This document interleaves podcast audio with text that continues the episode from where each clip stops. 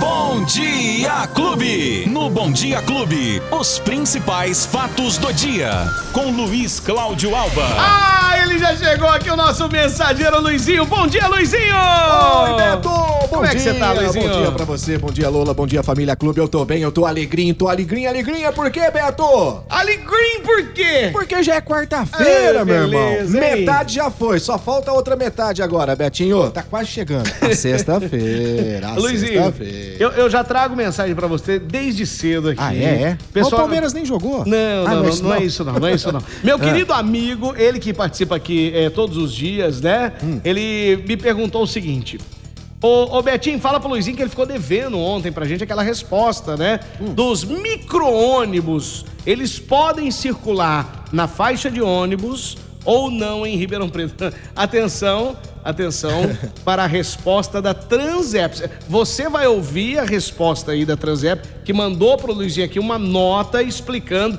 E aí você interpreta da maneira que você quiser, porque eu realmente até agora não entendi. Vai. Eu, eu tô fazendo um curso de interpretação Então vamos lá. tentar. Então vamos atenção, lá. ó, pode ou não, atenção, estou perguntando para a Transep. Certo. Micro-ônibus podem ou não transitar na faixa de ônibus em Ribeirão Preto? Eu- as pessoas que vêm de cidades de fora com os micro-ônibus, pode ou não, Transep? A circulação na cidade de Ribeirão Preto dos ônibus intermunicipais é estabelecida por meio da resolução do município número 002, de 15 de dezembro de 2017, a qual devem ser cumpridas pelas empresas operadoras de acordo com as origens de destinos de suas viagens, proporcionando condições de fluidez e segurança. Pronto, aí, tá respondido então. Entendeu? não! Nem eu. e aí a pergunta foi: e aí? E aí? E aí, eles não responderam mais? Não Tô responderam. esperando, tô esperando. Então, quer dizer, não Vamos sabe se aguardar. pode ou não. Então, Beto. Aí vai- É assim. cada um vai ter que seguir o que a empresa de destino é, determina. Você que tem o seu micro-ônibus, tem a empresa. O que, que eles é, recomendam pra você? Não entrar na cidade?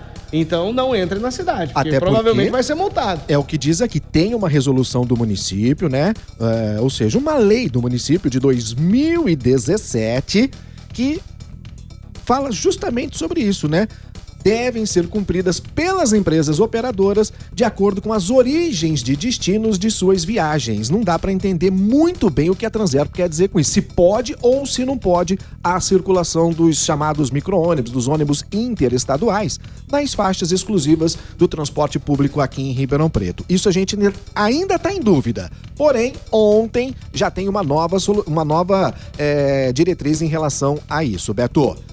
A Câmara de Ribeirão Preto aprovou ontem um projeto de lei que libera a circulação de vans escolares nos corredores de ônibus em Ribeirão Preto. A proposta ainda vai ser avaliada pela prefeitura, pelo prefeito Duarte Nogueira, que ele pode vetar, né, ou sancionar essa medida. Foram 18 votos a favor e apenas um voto contrário. O texto é, autoriza que esses veículos trafeguem pelos corredores exclusivos de ônibus com ou sem passageiros vans do transporte é, de escolares. Segundo a proposta, Beto, as vans poderiam par- é, pa- passar pelo corredor de ônibus nos períodos entre 6 e 8 da manhã, 11 da manhã e 2 da tarde e 5 da tarde e 19 e 30. O projeto afirma que ficaria proibido o embarque e o desembarque nas faixas destinadas ao transporte público, ou seja, as vans do transporte escolar só poderiam circular, passar pela faixa de ônibus, não poderiam estacionar, não poderiam descer os alunos e nem subir nenhum aluno na van. Apenas tá- também tá passar. virando a farra do boi, essa faixa de Aí ônibus é o aí. que eu gostaria de colocar para você. Beto. Se É, nós é. temos uma faixa exclusiva para ônibus do transporte público, agora ela já pode ônibus, já pode táxi, já pode é, ambulância, já pode viaturas da polícia. Claro, isso é absolutamente normal porque né, é emergência, segurança e tudo mais. Porém, já há essa agora abertura então para é, as vans escolares. Daqui a pouco, outras categorias também vão pedir um, um- né? um pedacinho ali da Mas, faixa. mas essa das vans escolares ainda falta é, passar pela prefeitura. Sim, o prefeito tem que sancionar, sancionar. ou vetar. Vamos aguardar, né? Foram Vamos aguardar. 18 votos a 1 a favor dessa implementação. Daqui a pouco, nós vamos ter o corredor de ônibus para entrega de do, né, entregas de, de comida, iFood da vida. Nós vamos ter o corredor de ônibus que também vai poder passar bicicleta, carroça e assim vai.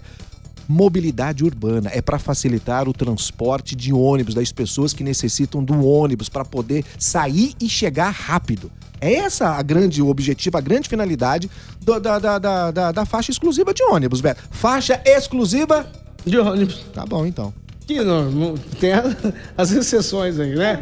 Então acontecendo. E, e, e quem mais que você nos Ah, traz bom, hoje aqui, lembrando que hoje nós É. temos mais uma interdição, né? Estamos falando do corredor de ônibus. O corredor de ônibus da Avenida Saudade hoje tem uma interdição ali na rua Padre Euclides, Hum. no trecho entre a São Paulo e a Avenida Saudade. Então já tem essa interdição. Quem vem pela rua Padre Euclides ali para acessar a Costa e Silva vai ter que virar na São Paulo, depois ali na Goiás, entrar na Saudade para retornar a Padre Euclides. Hoje já acontece mais então uma interdição no trânsito em Ribeirão Preto, em, na Avenida Saudade, Padre Euclides, entre São Paulo e Avenida Saudade. Aí, Betinho, ó. mais Ô, ô, então. Luizinho, você notou que a nossa atmosfera aqui dentro das redes sociais hoje, a Ah, atmosfera tá rapaz, diferente, tá- você viu? tava- O que, que, tá que aconteceu aqui, Lola? O que, que Eu aconteceu? bonitinho. imaginei o Nossa, do dia. Aí sim. Tá bonito, Tá bonito, tá né? bonito. Tá chique. É, olha só, né?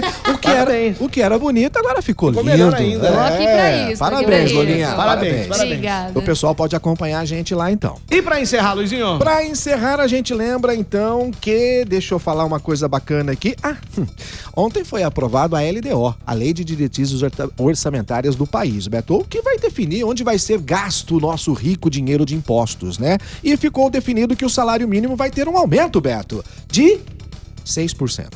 1.294 reais é o valor do salário mínimo para o ano de 2023, o que dá um aumento, então, de 6,77% em relação ao valor do salário mínimo que está vigente neste ano, que é de 1.212 reais. Ou seja, não acompanha nem a inflação, mas nem chega nem perto, hein? A gente lembra que a Ou inflação chega. prevista para É. esse ano é de 7,67%. O salário mínimo dá. ficou abaixo do que é esperado para a inflação. abaixo, e é muito baixo, né? Não, Roberto. Abaixo é muito baixo. A- Até porque seria apenas uma reposição, porque as perdas salariais nos últimos anos é coisa impressionante. É. A gente vê aí as pessoas tendo que é, vender o almoço para poder jantar, né, Beto? Uhum, então verdade. é essa a situação. Porém, eles não esqueceram de reservar o recurso para orçamento secreto, não, viu, Beto? Continua lá pro ano que vem o orçamento secreto.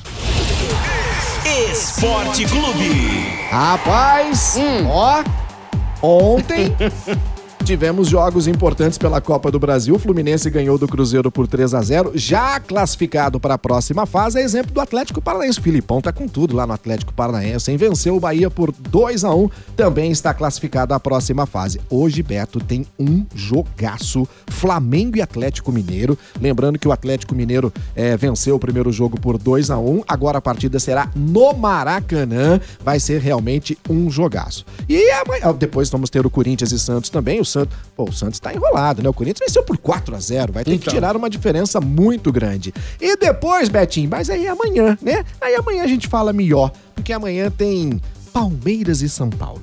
E Não, amanhã, Paulo... não, vamos falar só depois da manhã, É, né? porque a- a- o São Paulo ganhou por 1x0 do Palmeiras, né? Tá. Então, aguenta aí que o troco Segura, tá chegando. segura tá o meu? São Paulo, que vai ser agora de três, no mínimo. Ô, ô Eu sei que o São Paulo gosta de 4. Ué, você não ia perder essa, né? Não, Abraço pra nenhum. você. Quem perdeu o nosso bate-papo agora, pode ver a gente aqui Ó, nesse look aí, ó. novo, hein? Muito bem. Na, nos agregadores de podcast, nas plataformas de áudio digital, tem no app da Clube FM também, que você pode baixar gratuitamente, no nosso canal no YouTube e também na página do Facebook. Fechou, Betinho, Luizinho. Até amanhã. se Deus quiser. Valeu! Tchau! Os principais fatos do dia. Você fica sabendo no Bom Dia Clube. Bom dia!